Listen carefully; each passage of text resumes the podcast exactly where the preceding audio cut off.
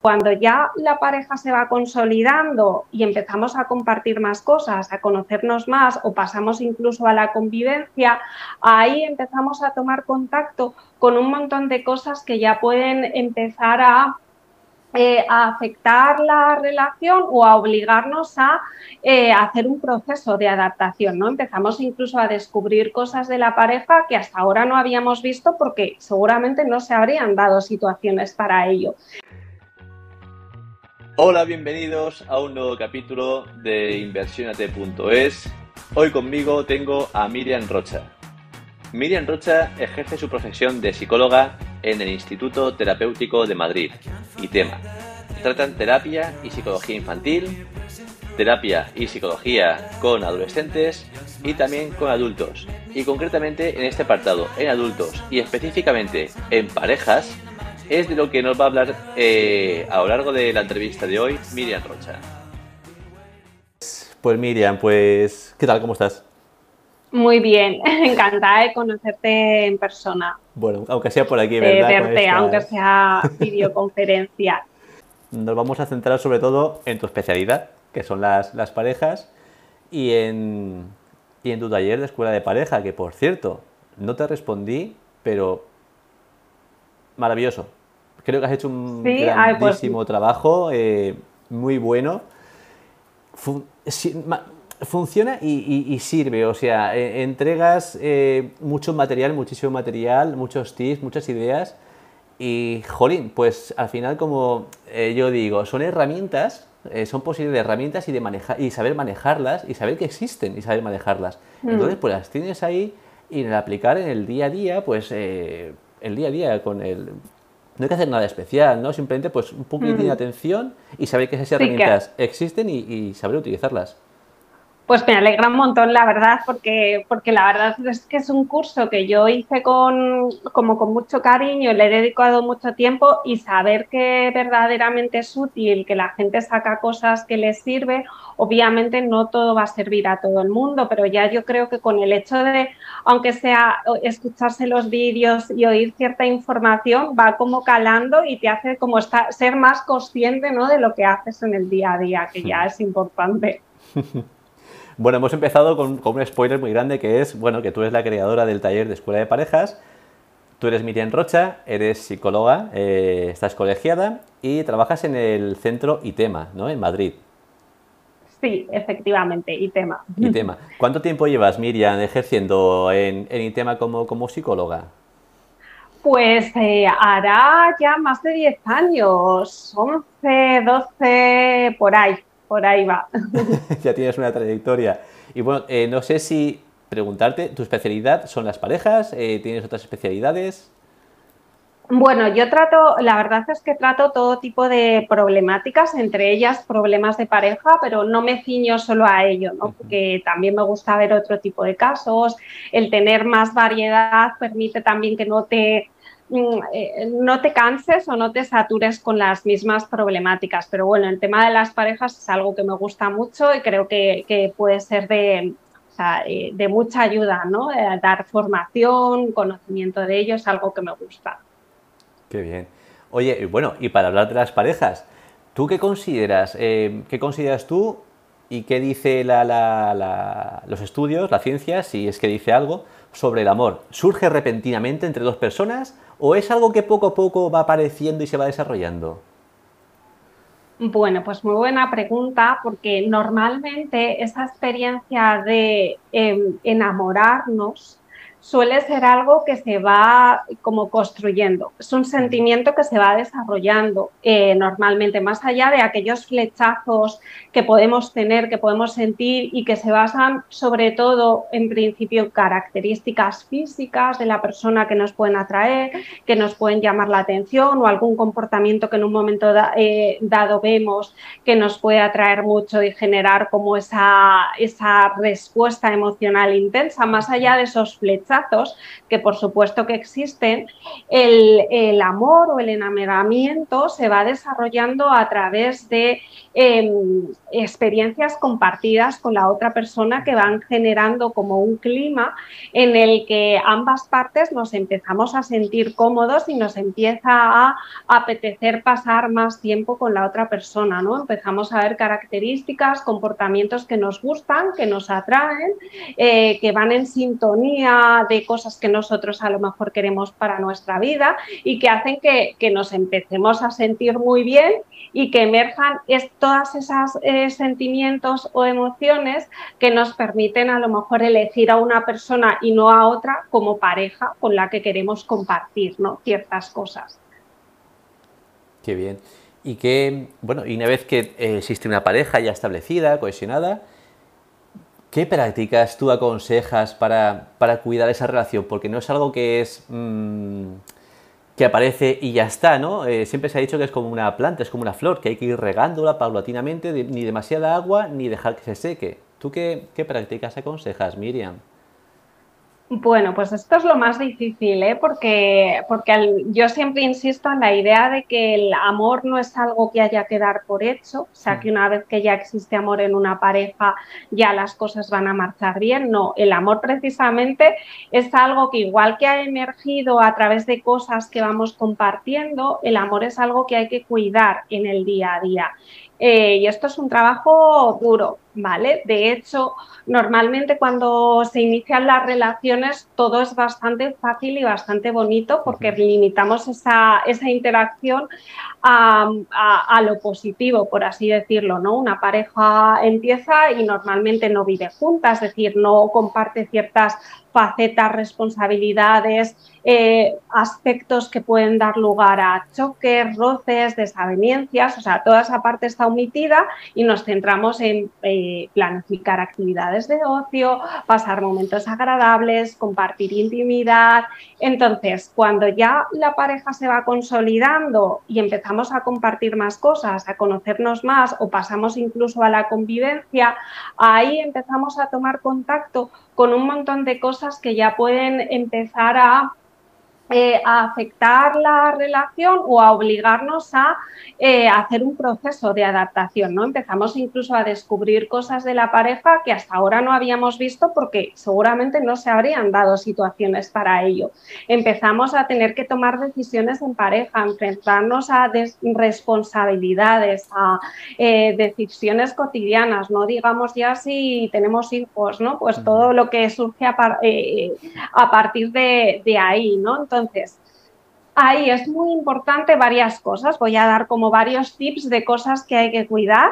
Eh, la comunicación es clave. O sea, si estamos hablando de que al final la convivencia en pareja requiere un proceso de adaptación mutua, la, comunicación es clave para ese proceso de adaptación. Es importante eh, saber expresar al otro, pero también saber recibir lo que el otro expresa y saber realizar los cambios oportunos para que esa convivencia y ese entendimiento sean lo mejor posible. O sea, hay que saber transmitir asertivamente las necesidades, deseos, las cosas que no nos gustan, las cosas que, que nos tienen insatisfechos para partir de ahí dar la posibilidad de generar cambios, de que la otra persona haga cambios o de que los dos veamos de qué forma cambiar eso para estar los dos más satisfechos.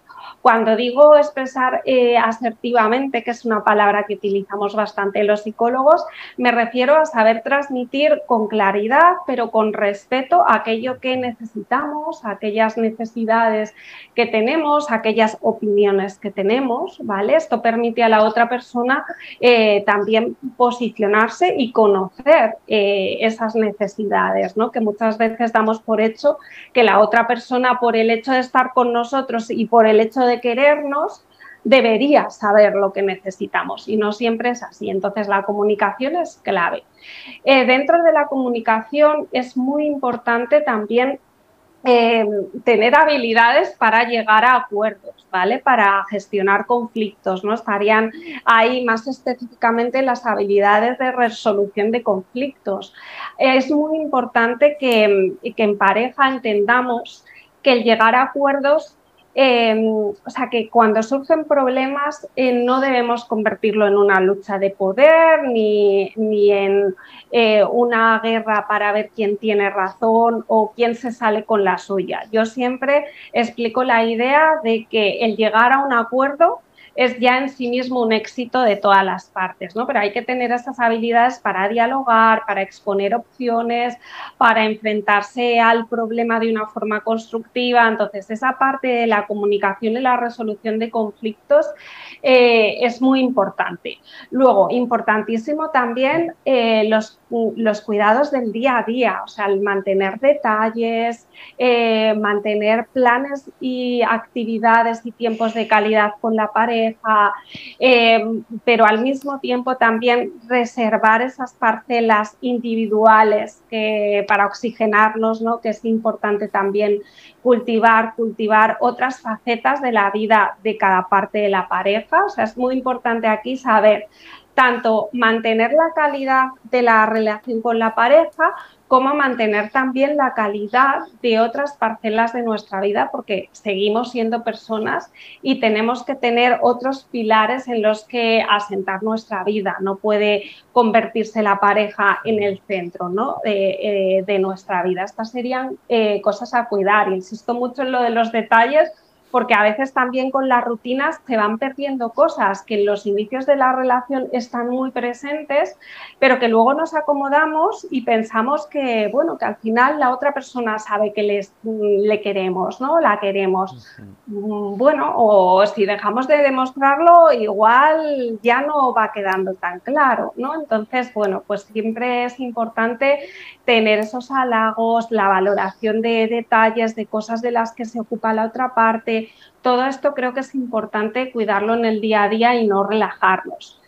Muy importante es también eh, lo que podemos llamar habilidades instrumentales, que sería todo aquel repertorio de cosas que tenemos que hacer en, en, nuestro día a día, desde saber hacer cosas de la casa como ocuparnos de gestiones logísticas, como ocuparnos de algo que se ha roto y, resolverlos. Al final, todo esto que tiene que ver con el reparto de roles, reparto de tareas, es importantísimo en una relación saber gestionarlo bien para procurar un equilibrio ¿no? y que las personas se sientan a gusto con cómo, es, con cómo es ese reparto, porque a veces esta desavenencia en el reparto puede dar lugar a mucha insatisfacción, que si no se sabe mm, trasladar o si no se sabe resolver puede abrir grietas en la, en la relación. Bueno, te he dicho tres cosas así muy básicas, pero que luego al final no son tan básicas. Em, eh, no sé si querrías tú apuntar alguna cosa más o querrías preguntarme por algo concreto dentro de todo esto. Jolín, es que las que tú has dicho son, vamos, dices que son básicas, pero es que engloban tanto y como tú dices, es, es eh, más que difícil, difícil en el sentido de que mm, hay que, yo creo que hay que mantener una posición de una actitud de observación, ¿no? Con estas, eh, estas tres ítems, tres, tres tips que has, que has mencionado.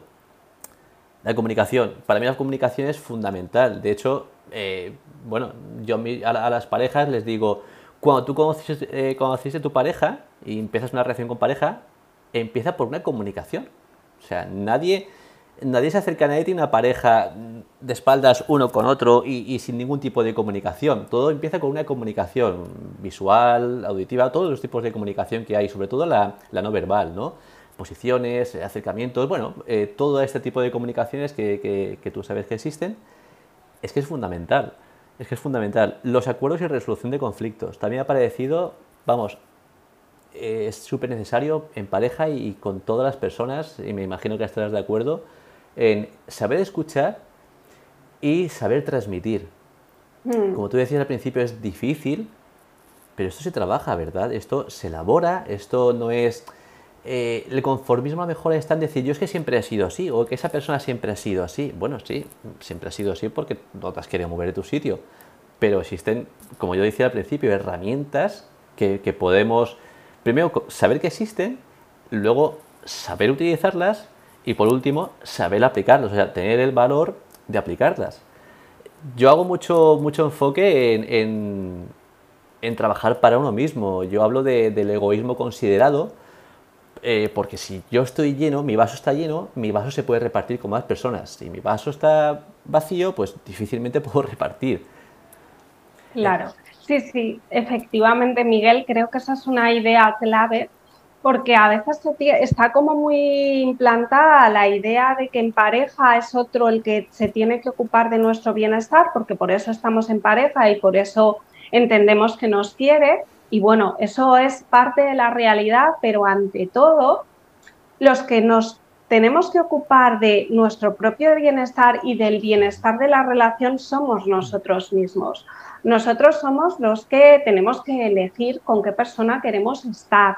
Nosotros tenemos que también informar a la otra parte sobre qué es lo que nos gusta, lo que no nos gusta, lo que a lo mejor nos está desagradando, lo que deseamos, lo que necesitamos, para que la otra parte con esa, ese, eh, ese querernos, que ese, ese sentimiento que nos tiene de reciprocidad, pueda a su vez querernos de la mejor manera posible, ¿no? Pero nosotros somos responsables de nuestro bienestar y somos también responsables de que otras facetas de nuestra vida vayan bien que también, como tú bien dices, eso llena nuestro vaso y eso nos ayuda a estar mejor con nuestra relación nos ayuda a, dar mejor al otro, ¿no? Y además nos ayuda a que si en un momento dado la relación va mal, que es una cosa que también puede suceder, tengamos otros pilares de apoyo a los que recurrir. Muchas veces en, terapia me encuentro parejas que por lo que sea eh, lo han dejado y una de las partes eh, se había focalizado a lo mejor mucho en la relación hasta el punto de perder amistades, perder inquietudes y entonces eh, ese tipo de rupturas son mucho más difíciles de superar porque la otra persona ha centralizado toda su vida en la pareja, entonces se queda desprovista. Así que efectivamente comparto contigo esa idea de que ante todo nosotros somos responsables de nuestro propio bienestar y también de procurar bienestar al otro, pero siempre sin perdernos de vista que nosotros tenemos responsabilidad en cuidarnos y de enseñar al otro a cómo cuidarnos mejor.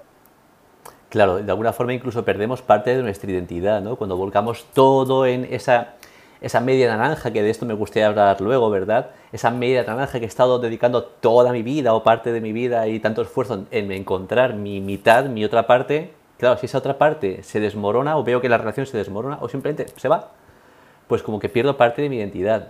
Y, hemos hablado de precisamente de eso, ¿no? De, has comentado algo de rupturas y demás. Oye, eh, ¿Existen algunos indicios de que una relación se pueda observar que empieza a ir mal? Yo me imagino que con todo lo que hemos hablado ya mm, nos podemos hacer una idea de que si quitamos la comunicación, los acuerdos de resolución de problemas, de conflictos y el tiempo que, tenemos eh, de caridad con pareja, pues si estamos perdiendo uno de esos tres pilares básicos que tú has dicho, pero tan completos, ¿verdad? Pues eh, ya se podría detectar. Pero ¿hay algo más que podríamos sospechar que la relación pues empieza a tener fugas? Claro, al final hay, puede haber muchos detonantes que mm, influyan en que la dinámica de la relación se vaya mm, deteriorando. Eh, hay veces que ocurren cosas en la vida de las personas, en la dinámica de pareja, que puede eh, ser como un detonante claro a raíz del cual se empiece a producir un deterioro, pero al final lo que va a conducir a que exista un problema de pareja o a que la pareja se vea realmente deteriorada es tiene que ver más con un cambio en las dinámicas y en la forma de manejarnos, ¿no? Y pasa por que haya un deterioro en la comunicación, bien sea pérdida de momentos de comunicación, eh, mm, modificación de la forma en la que decimos las cosas, ¿no? Eh, em, luego, además, esa parte del deterioro de la comunicación podría ser el resultado de que hay otras cosas que no van bien, ¿no? Porque, por, eh, que, por ejemplo, se hayan perdido eh, momentos en pareja, que alguna de las partes sienta que no se le cuida, que no se le atiende,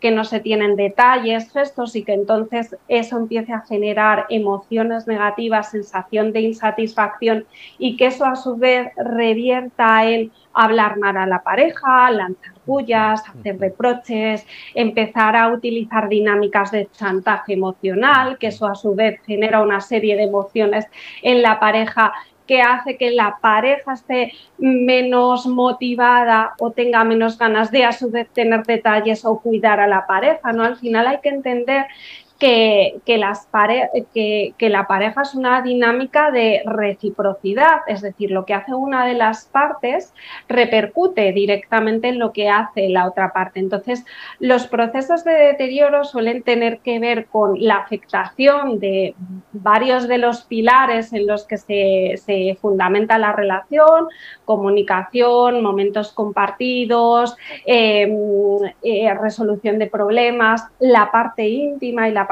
sexual, que no hemos hablado de ellas, pero que también es una parte importante. Eh, si alguna de esas cosas se ve afectada, puede ir repercutiendo, puede ir dinamitando el resto de pilares y que al final se genere como como una bola de nieve o un círculo de reciprocidad o de retroalimentación, mejor dicho, que vaya generando cada vez un mayor deterioro. Y luego lo que suele ocurrir es que hay como una focalización atencional hacia lo negativo, es decir, cuando mm. empezamos a, a estar mm. insatisfechos o a localizar cosas que no van bien, nuestra atención suele irse a eso porque es lo más saliente y lo que más nos afecta.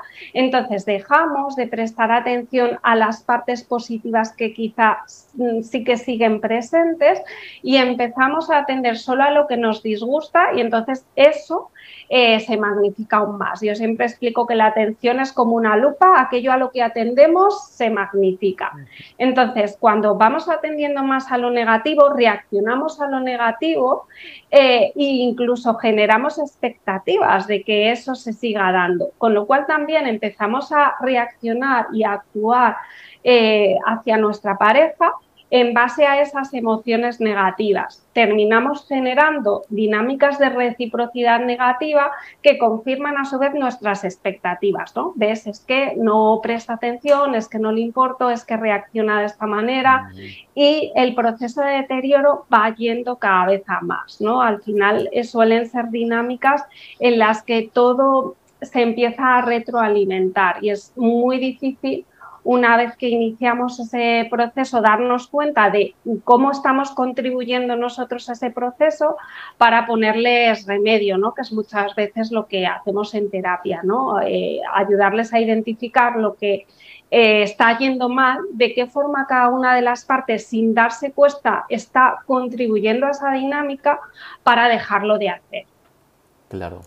Claro, fíjate, y ahora te iba, a preguntar sobre el tema precisamente de la sexualidad y los niños.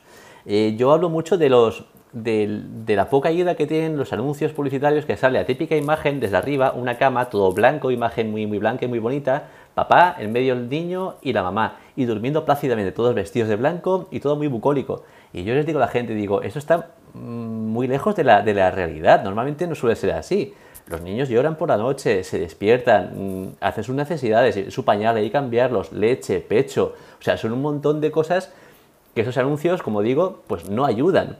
Entonces, eh, y, tú sabes bien mm, que muchas veces una relación, lamentablemente, que tiene muchas fugas, deciden tener a veces hijos para arreglarlo. Y yo les comento, siempre que tengo la oportunidad, les comento, digo, tened cuidado porque el hijo lejos está de esto precisamente. Es si una relación entre dos, entre dos personas, ya tiene un esfuerzo y una dedicación con un tercero que no está eh, socialmente educado, porque es un bebé, pues se complica, se magnifica. No es que sea por tres, es que se magnifica a lo mejor por 10%, no tengo ni idea. Y bueno, quería tocar un poquitín el tema ese de sexualidad y con, y con bebés o niños muy, muy pequeños, ¿no? ¿Cómo Hmm. ¿Qué hacer? ¿Cómo afrontar esto? ¿Qué, tips se te ocurren para, eh, para esta forma de vida? Claro, más allá del tema de la sexualidad que ahora entramos, efectivamente estoy contigo en que un bebé o buscar un bebé eh, no puede ser o no debería ser, luego cada pareja que haga lo que, lo que quiera, no debería ser la solución a un problema de pareja o que se está detectando, porque como tú bien dices, un bebé es un estresor, o sea, lejos de facilitar la dinámica, genera un montón de situaciones a las que hay que atender y sobre las que hay que llegar a acuerdos y sobre las que hay que tener también mucha paciencia. Si la pareja no está bien, difícilmente el bebé va a salvar todo eso que no están sabiendo salvar ellos con sus habilidades. Entonces, mm. es verdad que no suele ser la mejor eh, estrategia. Y luego, cuando ya hay niños y la pareja se tiene que organizar para mantener, además de a los niños, su vida íntima y sexual, pues, ¿qué cosas se pueden hacer?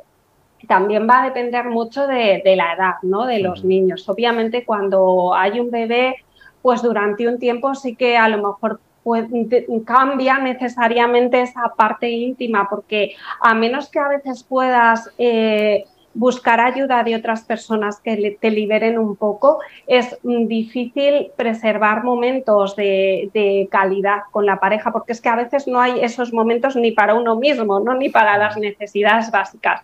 Entonces, bueno, ahí tener paciencia también, que también es algo importante a trabajar, ajustar expectativas y pensar que también es una fase que se va a transitar y que volveremos a recuperar eh, un mayor tiempo para nosotros. Pero una vez que se transmita esa, eh, que se transita esa primera fase ¿no? de, de más necesidades del bebé, sí que hay que hacer lo posible para eh, tener momentos compartidos y procurar pequeños momentos de calidad, aunque sean pequeños, pues hacer una cenita cuando se ha acostado a los niños en casa con velas, pero cuidar ese momento, buscar momentos de compartir la pareja, de hablar, de ponernos al día, eh, buscar momentos para eh, cualquier cosa sobre la que haya que llegar a acuerdos, pues poder hablarlos eh, sin entrar en discusión o ser capaces de, si entramos en, en alguna discusión,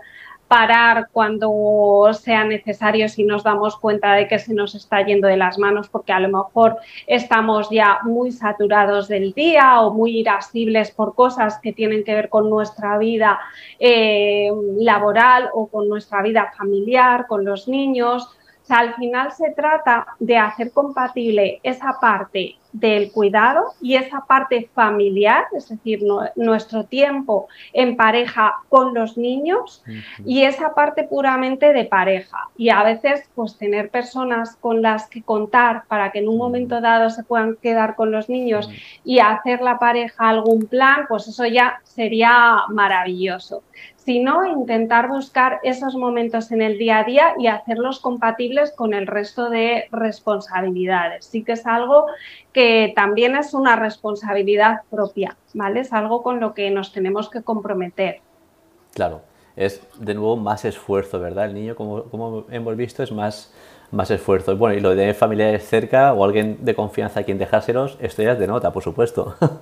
esto, esto claro, que que es que eso no siempre va a ser posible, pero bueno, a veces de forma puntual sí podemos contar con, alguien y si no, nos las vamos a tener que apañar para, para tener momentos de intimidad, momentos con nuestra pareja, pues a lo mejor cuando acostamos a los niños, eh, bueno, y ser muy pacientes también, tener también mucha capacidad de apoyarnos el uno al otro para hacer que eso sea sostenible, porque progresivamente también es verdad que a medida que los niños crecen van teniendo mucha más independencia y van dejando mucho más espacio, pero es que son fases del desarrollo por las que hay que pasar.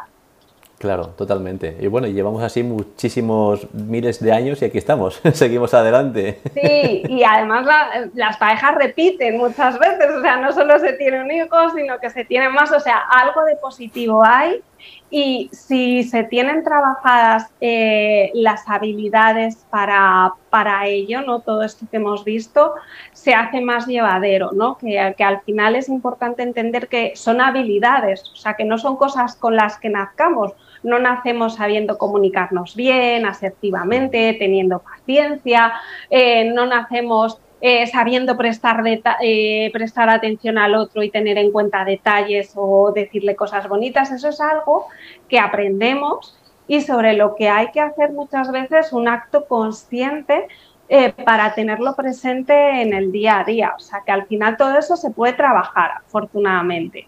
Claro, mira, voy a hacer un apunte porque has dicho una cosa que me llama mucho la atención, que yo la he utilizado en el pasado, y es que eh, mi pareja cuando se quedó embarazada, nos quedamos embarazados, pues resulta que ya lo expresamos a los amigos, amistades, familias, y mucha gente me decía precisamente eso, me empezaba a decir lo terrible que iba a ser mi vida a partir de ese momento. Claro, hubo un momento en el que yo dije, no, parad todos, parad. La mayoría tenéis dos hijos, habéis repetido, tan malo no, puede ser. y era una forma de romper esa, esa entrada de, comunicación negativa que, tendemos a, lo que tú decías al principio de esta entrevista, que tendemos a quedarnos con lo negativo.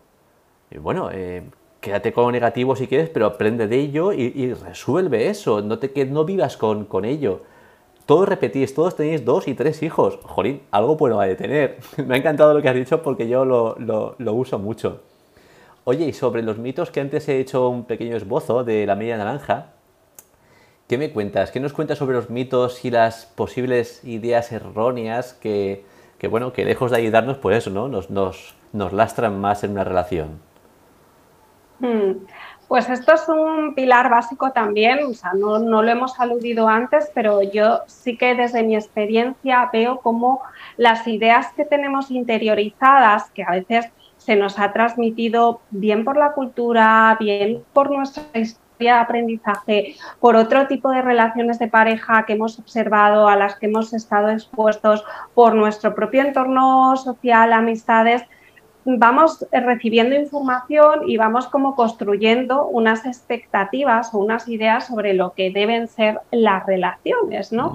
Y además en nuestra cultura occidental hay muchos mitos del amor, eh, de lo que llamamos mitos del amor romántico, que mm, están muy consolidados, que prácticamente los damos por hecho y no nos paramos a cuestionar si estas ideas están bien o si sobre todo están bien para regir las relaciones en nuestro momento presente, ¿no? que han cambiado mucho la forma de entender y de vivir las relaciones. Entonces, estas ideas, em, el problema que pueden tener es que a veces eh, condicionan el modo de estar en pareja, pueden ser ideas distorsionadas eh, o no muy bien fundamentadas o no ajustadas a la realidad y que lejos de ayudarnos a llevar bien la relación, mm, la boicotea, ¿no? Entonces, en, eh, en, una relación de pareja, sobre todo cuando la relación de pareja mm, hay cierto deterioro o cosas que no van bien, sí que es muy importante revisar cómo estamos pensando sobre la relación de pareja, qué estamos esperando del otro, qué esperamos de una relación, porque mm. eh, a veces tenemos esta idea de que eh, hay una media naranja, eh, entonces ya una vez que encontramos esa persona con la que sentimos que encajamos, porque al, al principio podemos sentir que todo va perfecto, pues ya damos por hecho que ese amor que existe ya lo va a salvar todo y que ya no, no, tenemos que hacer nada por ello, ¿no? Porque ya es nuestra media naranja y entonces ya por destino esto va a estar eh, ya cuidado. Eh, no, eso no es así. Nosotros vamos a tener que seguir cuidando la relación y luego podría ser que en un momento dado eh, veamos que esa pareja eh, ya no nos llena o que no nos aporta o que la dinámica ha ido mal o que vemos que hay valores básicos en los que no cuadramos, mm. bueno, pues hay oportunidad de encontrar otra persona con la que encajemos. Es decir, no hay una única media naranja o no tiene por qué haberlo eh, si no queremos. Luego cada cual eh, decidirá, ¿no? En función también de cuál es su trayectoria con, con, esa pareja, ¿no? Luego existen también otras ideas como que em, que si mm, la persona te quiere ya debería saber lo que necesita, ¿no? que es una idea muy, muy, muy presente que, que la he mencionado antes. Claro, este tipo de ideas lo que fomentan es no transmitir necesidades al otro, porque damos por hecho que como nos quiere, y que si le importamos debería tenerlo presente o debería conocerlo. Y muchas veces no, sabemos ¿no? todo lo que la, otra persona está queriendo, necesitando, deseando por nuestra parte. En cambio, si lo expresa, podemos em, atender a esa información y hacer cambios, ¿no? O sea, que estas ideas también condicionan mucho la marcha de la relación. Claro, y tanto, claro, es que es la comunicación, es uno de los pilares que antes mencionabas. Si, yo espero de ti que tú sepas lo que pienso, bueno, ¿cuántas bolas de cristal habrían por el, por el mundo sabiendo lo que piensa la, otra parte? Sí, eh, sí, estoy de acuerdo completamente. Y oye, ¿y cómo, en, el caso que, además, una, parte que me ha gustado que dices eh, también es lo de mm, las relaciones, ¿no? Uno de los mitos que se ha impuesto socialmente, bueno, o tradicionalmente, sí, igual, es como que una, sobre todo se veía antiguamente, que te casas con alguien, te juntas con alguien y es para toda la vida. Yo muchas veces en, la última charla que, hice lo, salió el tema y lo comenté, lo expuse, de que ¿quién puede garantizar que si yo estoy ahora mismo con una persona, ¿quién puede garantizarme en este mundo que esa persona es para siempre. ¿no? Ni tan siquiera ni esa persona ni yo podemos garantizarlo. Tampoco vivir con el miedo de si me quedo solo, si, porque este miedo ya apuntaría que, bueno, que estoy dejando todas o parcelas de mi identidad en la otra, en la otra persona. Simplemente es, pues, eh, lo que hablabas al principio, em, en la relación, centrarse en la relación, eh, mantener atención en la relación, en uno mismo también, por supuesto, pero me parece bueno, que, ayuda también poco pues estar con el miedo o el yugo, ¿no? De, decir que esto tiene que ser para toda la vida, o sea, como que esforzarse y a lo mejor lo que tú decías, eh, pues las, las, bases, los pilares base de cada uno, pues empiezan a, ser distintos, empieza cada uno a bifurcar sus, sus caminos y te das cuenta que la persona que tienes a tu lado ya no tienes nada, nada que ver. Y notas lo mismo en la otra parte, que tampoco tiene nada que ver ella contigo o él contigo. Entonces, pues dejar un poquitín, eh, pues que esto surja y si es de forma natural y no tiene un consenso de, de, mm, llegar a un acuerdo, eh, hablábamos también al principio, hablamos de la resolución de conflictos, si no es posible, pues bueno, pues que nada es para siempre, ¿no? Dicen los, budistas. Oye, mire, me gustaría hablar, eh, me gustaría que nos comentaras más bien en el caso de que se llega al término de, bueno, una relación ya pues se disuelve, ya se ha hecho todo lo posible, ha llegado a su fin, cada uno por su camino. Oye, ¿cómo afrontar y superar una ruptura sentimental? Porque siempre, pues es algo que si las dos partes, o sea, o si uno por menos estaba interesado en esa separación, en esa, perdona, todo lo contrario, en esa relación, pues una, una ruptura, una separación, pues siempre es un, bueno, un tránsito negativo por el que pasamos. Claro, a ver, sí que, bueno, esto es importante también em, tener en cuenta que cada una de las partes, o sea, eh, cada parte de la pareja es libre o debe ser libre de en el momento en el que siente que eso mm, no le satisface, que hace aguas, que, mm, que no va bien, eh, debe ser libre como para poder eh, dejarlo. Eh, de nada sirve mantener relaciones con las que no, no se está satisfecho porque creo que, que, eso tampoco hace bien para la parte que querría seguir. ¿no? Creo que es valiente, yo al menos así lo explico siempre, que es valiente el saber detectar cuando algo no marcha bien y poder transmitirlo y tomar decisiones al respecto, que muchas veces lo fácil es mantenerse en la rutina y dejar que las cosas sigan, pero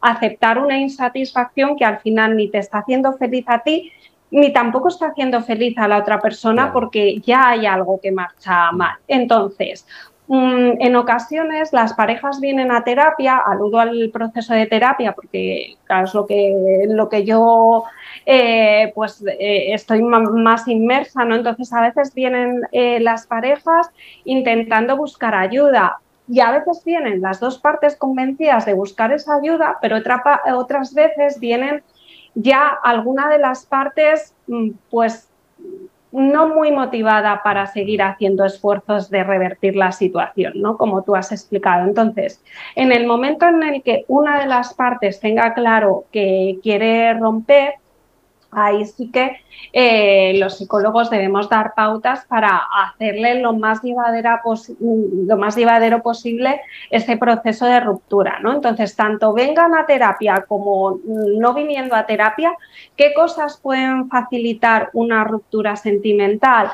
Aquí también dependería mucho de las habilidades que previamente tengan las personas, ¿no? Porque eh, no es lo mismo una ruptura que se da en un proceso de deterioro ya muy, muy intenso en el que se han perdido al respeto, se han hecho mucho daño, a un proceso de ruptura que se da de forma constructiva, hablando de cómo se sienten cada una de las partes y explicando pues la parte que necesite ya romper esa relación, pues explicando las razones o explicando su deseo y poniéndose a lo mejor, eh, poniéndoselo a lo mejor fácil a la otra parte. Entonces, ¿qué cosas pueden ayudar? Pues puede ayudar el que las, eh, las partes de la pareja se distancien o pongan lo que podemos llamar un poco de tierra de por medio, porque eso va a ayudar a ese proceso de desenganche. No, no, no es lo mismo em, tener a una persona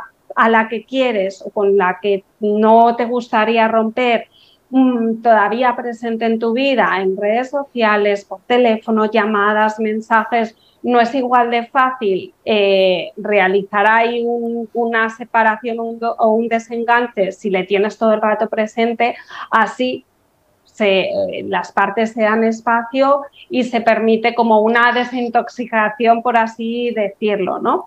Cosas que también pueden ayudar eh, a aferrarse o utilizar o servirse de otros puntos de apoyo. De ahí la importancia de que sigamos cultivando también durante la relación nuestras amistades, intereses, ocio personal, actividades que podamos hacer nosotros eh, en solitario. Entonces vamos a recurrir a todo eso porque estar ocupados en todo eso nos va a producir una serie, aparte de ayudarnos a no estar dándole vueltas a todo lo que ha pasado, eh, ayudarnos a estar distraídos. Ese tipo de actividades y planes nos van a reportar una serie de emociones que son diferentes al duelo podamos estar viviendo eh, por la ruptura, ¿no? Porque al final una ruptura es un duelo, es una pérdida de una persona querida, ¿no? Cambiamos el estar compartiendo con alguien que, al que queremos a dejar de tener eso ya presente en nuestra vida. Entonces vamos a intentar procurar eh, llenar nuestra vida de otras cosas que nos desconecten. Luego tenemos que vigilar mucho nuestro discurso interno, ¿vale? Porque es importante que ahí no caigamos en buscar explicaciones de por qué, machacarnos, culparnos, estar todo el rato rememorando lo que ha sido la relación. Eso no nos ayuda en nada, no nos ayuda nuestro objetivo de pasar página está muy bien eh, recordar las cosas que han sido, todo lo positivo, eso ya lo hemos vivido, es algo que hemos experimentado, está ahí, siempre va a estar, pero en ese momento de superar la ruptura no nos ayuda a rememorar todo eso, igual que tampoco nos ayuda buscar explicaciones más allá de la que la otra persona nos ha transmitido o quedarnos en machacarnos o quedarnos en em, pensar lo que hemos podido hacer mal. Eso no es constructivo. Si la persona tiene dificultad en gestionar alguna de estas cosas, pues siempre está la posibilidad de buscar ayuda profesional también, que, para estos temas también puede ser muy, muy útil. No sé si a ti se te ocurre algo más, Miguel, que creas que puede ayudar en una ruptura. Pues eh, para mí lo fundamental es una pieza que has dicho, que es la de que te hayas eh, procurado mantener cosas tuyas, o sea, tu parcela, eh, ser tu individualidad y no convertirte en, mitad de, nada ni de nadie. Entonces, claro, lo que tú bien acabas de decir, eh, focalizarse en lo que a ti te gusta hacer, en lo que sea, lo que, lo, que, lo que te gusta hacer, pero que lo hagas tú solo, que también lo has podido compartir con tu pareja, pero cosas que no, que no dejes de perder esa, esa esencia de cada uno, de mantenerla y continuar ahí. Y lo de poner tierra de por medio, eh, es cuanta más pongas, pues, pues mejor. Y efectivamente, vivir tanto en el pasado como en el futuro, pues nos genera, nos genera, como bien sabes, depresión por un lado y ansiedad por, por otro. Oye, la realidad es esta. Mm, por más que pienses en el pasado, por más que pienses en el futuro, la realidad que se te presenta es una ruptura sentimental, emocional con una parte, con una persona. Bueno, eh, tú sigues siendo, o sigues teniendo áreas en tu vida en las que eres feliz, te, desarrollas siendo feliz, bien, eh, continúa. no deja de ser un duelo, como bien has dicho. Yo aquí añado lo del sufrimiento, ¿no? El duelo, el dolor cuando llega es inevitable, pero el sufrimiento siempre es opcional. La gente me dice, claro, como no te pasa nada es muy fácil decirlo. no, cuando me pasa algo es dolor, cuando te, pasa a alguna persona es dolorosa una situación como puede ser una ruptura sentimental, emocional.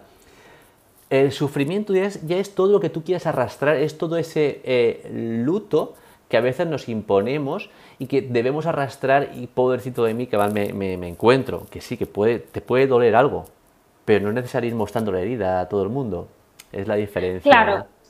Sí, ese sufrimiento al que aludes va a tener que ver mucho precisamente con el manejo que haga la persona, porque sí que es cierto que además me alegra que lo hayas comentado porque era algo que quería apuntar.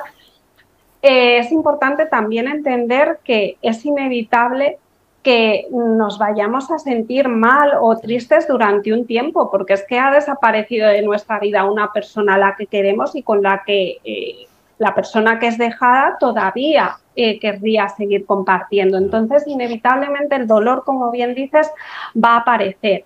Pero nosotros elegimos también cómo gestionar ese dolor. Y es importante saber que eso en algún momento se va a ir desvaneciendo, va a ir remitiendo y volveremos a recuperar nuestra vida y a ilusionarnos incluso eh, con otra persona, ¿no? Eh, pero todo eso va a depender también, o sea, ese, eh, ese dolor y el cuán pronto desaparezca va a depender también de, de cómo lo gestionemos y que luego, importante también, que estamos hablando de tomar distancia, esa distancia ni siquiera quiere decir que vaya a ser de por vida, porque hay personas que dicen, jo, pues a mí me encantaría eh, poder seguir hablando, tener cierto contacto con esta persona. Hay veces que esa persona es padre de tus hijos. Bueno, pues obviamente no podemos pretender que haya un distanciamiento, pero también eh, eh, aquí yo siempre ajusto expectativas, ajusto a lo que me refiero con tomar distancia. Eh, a veces al principio sí que es bueno tomar distancia para facilitar ese proceso de, de desenganche, pero luego las emociones también eh, se van moderando, se van desvaneciendo, se van recolocando, por decirlo de alguna forma, y estamos mucho más preparados y mucho más listos para tener conversaciones eh, con esa persona, volver a tener contacto sin que las emociones que nos eh, provoquen sean las mismas, o sea, de dolor, sino que, que puedan ser mucho más manejables o pueda ser simplemente cariño, pero ya no es el mismo tipo de emociones a cuando se da la ruptura, ¿no? Claro, claro. Y bueno, y ya para, finalizar, si te parece, Miriam, eh, ¿cuándo crees tú, eh, en tu opinión, que deberíamos acudir a una, terapia de pareja? ¿En qué momentos? ¿Qué, ¿Qué, situación se, se tiene que detectar y para tomar esta decisión? Claro, pues al final no es que haya un momento en el que sí, ¿no? Yo, siempre digo que el momento es cuando las partes se dan cuenta de que hay algo que, que va mal y que no están sabiendo manejar con las habilidades que tienen en su repertorio, ¿no? Pero siempre es mejor y siempre es más eh, exitoso o es más, em, tiene más visos de que la terapia sea favorable o tenga un fin exitoso cuanto antes detecten el problema. ¿Vale? Entonces yo siempre animo a las parejas cuando ven que algo no va bien y que no están sabiendo manejar por sí solos, no importa que sea algo que consideren pequeño, que consideren eh, poco importante, poco relevante, si de hecho no lo están sabiendo gestionar, pues igual está bien que busquen ayuda, porque a lo mejor con unas pautas muy em, concisas, eso se revierte rápido y podemos ya eh, prevenir un deterioro mucho mayor. Entonces yo siempre animo a que sea cuanto antes, porque a veces nos encontramos con que las parejas vienen percibiendo Motivos de desaveniencia, falta de, capacidad para amoldarse el uno al otro, falta de capacidad para gestionar lo que no está yendo bien, lo van dejando pasar, lo van dejando pasar y eso se hace una bola que cuando queremos meter mano y cuando quieren buscar ayuda, ya se hace bastante inmanejable. Incluso ellos están sin ganas para llevar a cabo las pautas de la terapia, porque las pautas de la terapia exigen un esfuerzo de hacer cosas que a lo mejor dado el clima emocional de la pareja ya ni te apetece hacer. Entonces, bueno, yo siempre animo a que cuanto antes. Los psicólogos estamos para trabajar desde problemas muy complejos hasta las cosas más sencillas, pero que la persona no está sabiendo gestionar. Pues oye, bienvenido sea, ¿no? Que buscar ayuda. Claro, y me gusta mucho eso que has dicho, que ir a terapia, ir a un psicólogo, no es ir a un lugar que te conceden deseos, no tiene nadie una varita mágica que hacen así y ya todo se soluciona. Es un lugar donde te, te enseñan, eh, pues eso, lo que es una cosa que me gusta utilizar, una palabra que me gusta, que son herramientas te muestran herramientas y cómo manejarlas que tampoco te garantizan un, éxito o al menos el éxito que tú quieres, pero que sí que tienes pues esa posibilidad de em, vivir mejor, ¿no? Con más calidad, digamos, porque a lo mejor una persona dice voy a una terapia para volver con mi pareja o para que no se rompa mi, relación, pero quizás es que eso ya es inevitable. Me, imagino que la terapia, eh, estarás de acuerdo, que lo que hace es, mm, hace eh, menos doloroso o evita más el sufrimiento que uno se autoinflige ¿no? en, estos, en estos momentos, en estos casos. Claro, Sí, al final sí, esto también es importante. O sea, terapia hay que venir dispuestos también a, trabajar, ¿no? Porque al final la terapia es un proceso de aprendizaje en el que se te van dando pautas para que tú cambies formas de actuar, de comportarte, de gestionar situaciones. Entonces, eh, nunca nos podemos plantear como objetivo algo que depende de terceras personas. Es decir, podría venir una persona planteando un poco la situación que tú has dicho, ¿no? Me gustaría que mi pareja no rompa conmigo, me gustaría volver con mi pareja. Bueno, es que eso también dependerá de qué quiere hacer la otra parte. Y en caso de que la otra parte tenga decidido romper o haya tomado la decisión de romper, no podemos hacer que quiera volver, pero yo sí que te puedo ayudar a ti a ver cómo llevas mejor esta situación o cómo reemprendes tu vida o cómo vuelves a ilusionarte por cosas, ¿no? Claro. Pues Miriam, pues muchísimas, muchísimas gracias. Antes de finalizar me gustaría hacerte una ronda de preguntas así, de estas, de estas rápidas, a ver, a ver por dónde sale, ¿vale? ¿Te parece? Son, son preguntas sorpresa que no tienen mucho que ver con, con lo que estamos hablando. Y bueno, vale, es, pues a ver. vamos a ver por dónde sales. Em, un objeto de tu infancia del que jamás te desharías o no te has deshecho hasta ahora. Uy, un peluche. Un peluche. ¿Puedes decir qué tipo de peluche es? ¿Es un oso, un perro, un...? Sí, es un cerdito. sí, sí. Oye, un, libro que te gusta o una película que te, que te encanta. Mm, pues me gusta mucho Cisne Negro, eso mm. como película. Mm como libro, el diario de Ana Frank, por ejemplo, que me gustó mucho, me removió mucho. Ajá, ajá. Oye, una situación tuya muy feliz, muy feliz que recuerdes. Eh, pues con mis amigas de veraneo en la playa. y, oye, Miriam, ¿qué le dirías a, tu, a, tu, a la Miriam con 18 añitos? Uf, pues esto igual es un poco trillado, pero yo le diría que, bueno, que las cosas van a ir bien, que me deje de angustiar tanto y de preocupar por tantas cosas, y, que luego al final las cosas se resuelven y van bien, ¿no? Que es un aprendizaje, yo creo, muy valioso en la vida, ¿no? Que aprendes a relativizar cosas que te preocupaban y dices, y yo me preocupaba por estas cosas. Mm. Así que eso le diría. Sí. Y por último, la última pregunta. ¿Qué le dirías a tu yo, a la Miriam de dentro de 30 años? Uf. Está lo difícil, sí. Pues, sí, es que no sé, eh, no sé, yo ahora la diría que confíe. Hmm. O sea, igual, ¿no? Que confíe, eh, no sé. Hmm. sí, la pregunta difícil. Que confíe, que disfrute, que disfrute de la vida, ¿no? Que a mí dentro de 30 años me gustaría haber disfrutado la vida, ¿no? Pues mm, que espero que haya disfrutado. Qué guay, qué guay. Mira, me recuerda, me ha recordado que hicieron una entrevista hace tiempo a, un, a un, grupo de jubilados y fue un estudio, no, no sé de qué universidad lo hizo. Y resulta que la mayoría de los entrevistados coincidió a la pregunta, una pregunta que decía algo así como, si pudieras volver atrás, ¿no? ¿Qué cambiarías de tu pasado?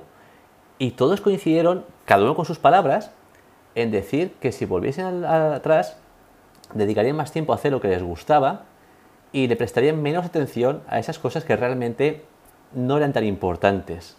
Jolín, pues me ha mm, recordado mm. eh, ese estudio que se hizo en aquella universidad. Mm. Miriam, muchísimas gracias por, tu tiempo, por tu simpatía, por tu, por tu predisposición y por ir poco a poco entre los dos agendándonos un momento en el que poder reunirnos y hablar de todo esto que, que jolín, espero que, que ayude a, a, parejas que estén en tránsito o simplemente que les dé más información a parejas que están bien sentimentalmente y bueno, que sepan que existe, que existe esto. Si te parece, dejaremos abajo, cuando, vayamos, cuando vaya a hacer la publicación, pues eh, todos los medios de contacto que tienen para acceder a ti a través de ITEMA. Y bueno, y, lo dicho, que muchísimas gracias, de verdad. Me siento muy afortunado de poder compartir con, contigo. Gracias a ti por, por la invitación y por este espacio. Jolín, muchísimas gracias. Hasta siempre. Chao.